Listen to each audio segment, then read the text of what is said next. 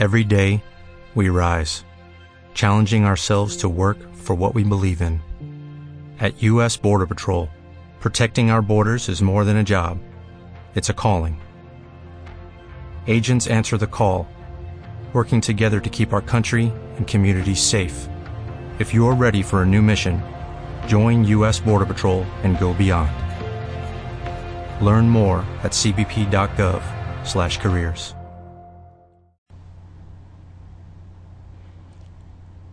Hola, buenos días desde La Habana. Hoy es jueves, mi día preferido de la semana y yo soy Joanny Sánchez, cubana, periodista, ciudadana.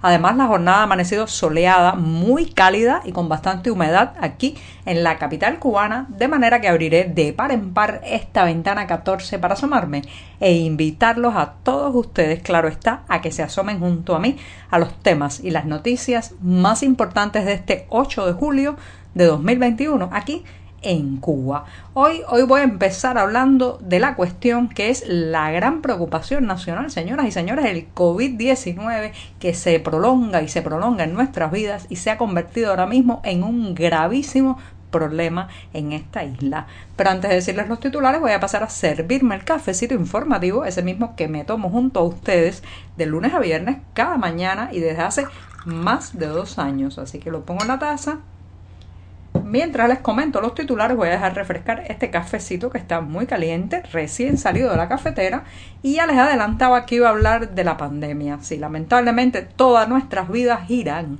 ahora mismo alrededor del COVID-19 y Cuba, lamentablemente, señoras y señores, está a la cabeza de los contagios de COVID en el Caribe. No lo digo yo, lo dice la propia Organización Panamericana de la Salud. También la seguridad del Estado impidió ayer miércoles una protesta en favor del artista Hamlet La Bastida. Ya les daré algunos detalles. Mientras tanto, la isla, la isla sigue en fuga y están desaparecidos nueve balseros cubanos que naufragaron cerca de Cayo Hueso. Y por último, recomendarles un libro, un libro que se presentará este viernes 9 de julio con el sugerente título de Al pie de las montañas. Dicho esto, presentados ya los titulares, ahora sí, ahora sí voy a tomar la cucharita y mientras revuelvo y hago la cortinilla musical de este programa con este chin chin, bueno, pues refresco un café que está recién colado, breve, amargo, sin una gota de azúcar, para despertarme informativamente y siempre, siempre necesario. Después de este sorbito, un buchito largo, para pues comenzar el día los invito a que pasen por las páginas del diario digital 14ymedio.com y allí podrán ampliar muchos de estos temas. Si vive en Cuba, bueno, tendrá que echar mano usted de un proxy anónimo o de un servicio de VPN para saltarse la censura contra nuestro sitio digital aquí en los servidores nacionales.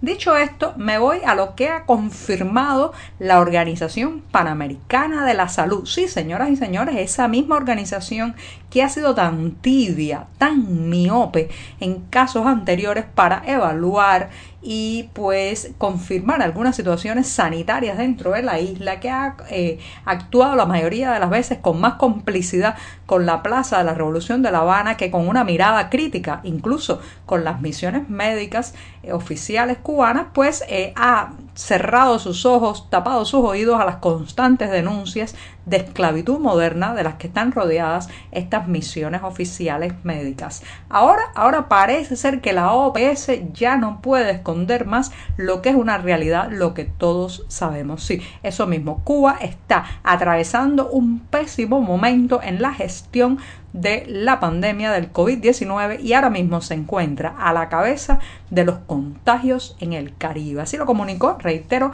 la Organización Panamericana de la Salud, conocida también por sus siglas OPS, y en la conferencia de prensa semanal que está dando esta organización confirmó que el fondo COVAX ya ha entregado 24 millones de dosis de vacunas en América Latina. Ninguna, ninguna parece haber llegado a esta isla porque, como ya saben, el oficialismo cubano se dio el lujo, perdió la oportunidad de recibir dosis de esas vacunas apostando por desarrollar sus propias vacunas, sus propios antídotos que ahora todavía están solo en fase de pruebas, en fase de estudio y no han podido ser confirmados o pasar del estadio de candidato vacunal a ser reconocido como vacuna. Lo cierto es que Cuba ha reportado más casos de COVID-19 en los últimos siete días. Ha habido varias jornadas de récord de contagio, una detrás de la otra, y la OPS él lo ha confirmado así, reitero, en su conferencia de prensa eh, semanal, la que hace cada semana haciendo un balance de la región, sobre todo, bueno, pues de la parte de América Latina y Caribe.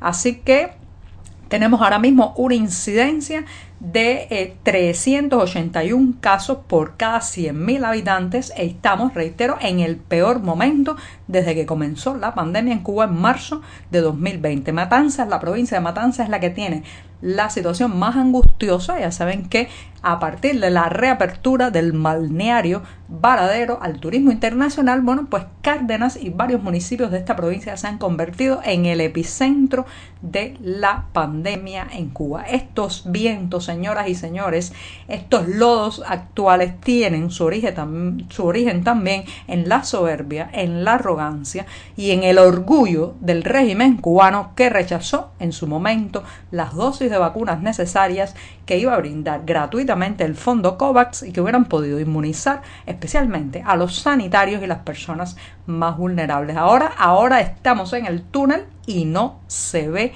la luz. Estas declaraciones, reitero, de la Organización Panamericana de la Salud, que ubica Cuba en el peor lugar del Caribe en torno a los contagios, estas no va a escucharla usted en la prensa oficial cubana, porque esos periódicos caja de resonancia del Partido Comunista en esta isla solo, solo cuentan cuando hay aplausos y loas de los organismos internacionales, pero cuando hay señalamientos, críticas, incluso cuando se evalúa en negativo al país desde el punto de vista sanitario, bueno, pues eso lo silencian, lo esconden, lo barren bajo la alfombra informativa. Bueno, me voy a dar el segundo sorbito del día rápidamente, que es jueves, hay muchos temas por, por contar y por hablar, así que mejor ir rápido, rápido.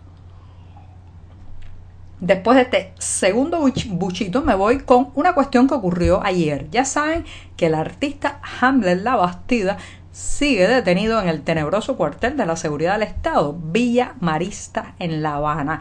Y ayer varios artistas y periodistas independientes decidieron hacer una sentada, una protesta, sentándose alrededor del Museo Nacional de Bellas Artes aquí en La Habana. ¿Cómo terminó esa protesta simbólica? Era un gesto de apoyo, de demanda también por la escarcelación inmediata de Hamlet la Bastida, bueno, pues terminó con el arresto de varios de los participantes, algunos ni siquiera pudieron acercarse al lugar. Las artistas Catherine Bisquet y Camila Lobón fueron arrestadas cuando intentaban incluso salir de su casa en Centro Habana en dirección al Museo Nacional de Bellas Artes. Señoras y señores, ya la situación represiva en este país ha llegado a un punto en que sentarse a las afueras de un museo es visto como un acto de protesta eh, agresiva, está visto como una provocación política. Fíjense ustedes qué fragilidad, qué debilidad tiene que tener un gobierno, un ejecutivo, un régimen para sentirse amenazado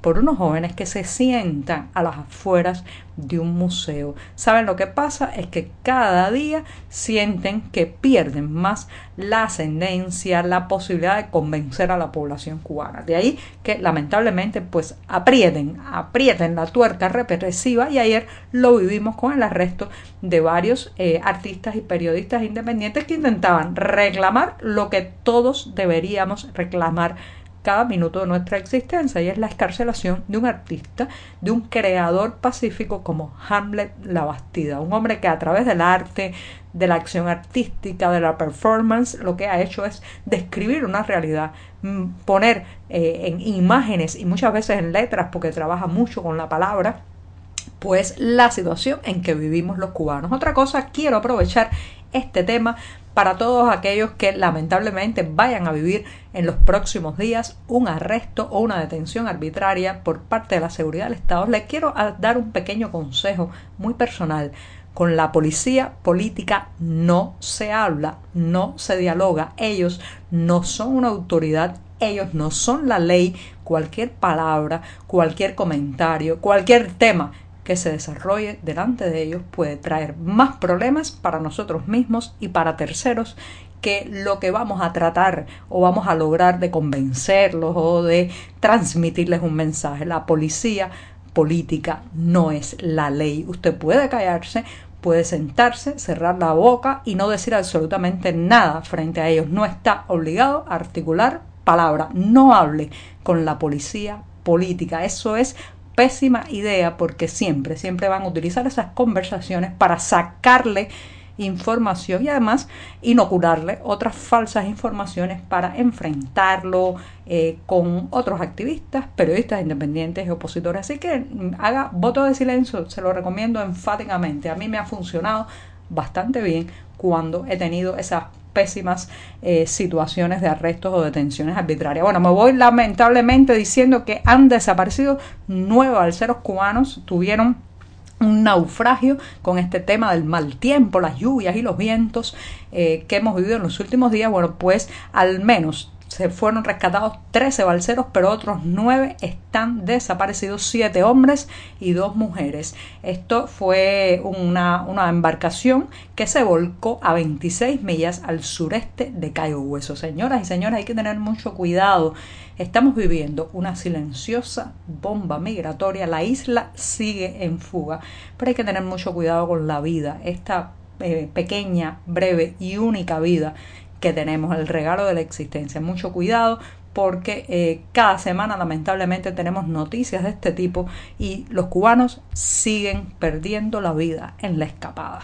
Bueno, me voy eh, recomendándoles la presentación de una novela que será mañana 9 de julio a las 8 de la noche. Pueden disfrutarla también a través de la transmisión online y es que el escritor cubano Luis de la Paz presenta este viernes la novela Al pie de la montaña en Miami, sí, en el Centro Cultural Hispánico de Miami, el hispano de Miami, donde participará también en la presentación la escritora Elvira de las Casas. Así que al pie de la montaña recoge las memorias de Tomás, un joven que pasó dos meses en Pensilvania después, después de escapar de la isla a través del éxodo del Mariel. Y con esto los dejo esta mañana que será viernes, el último día de la semana con este cafecito informativo. Muchas gracias.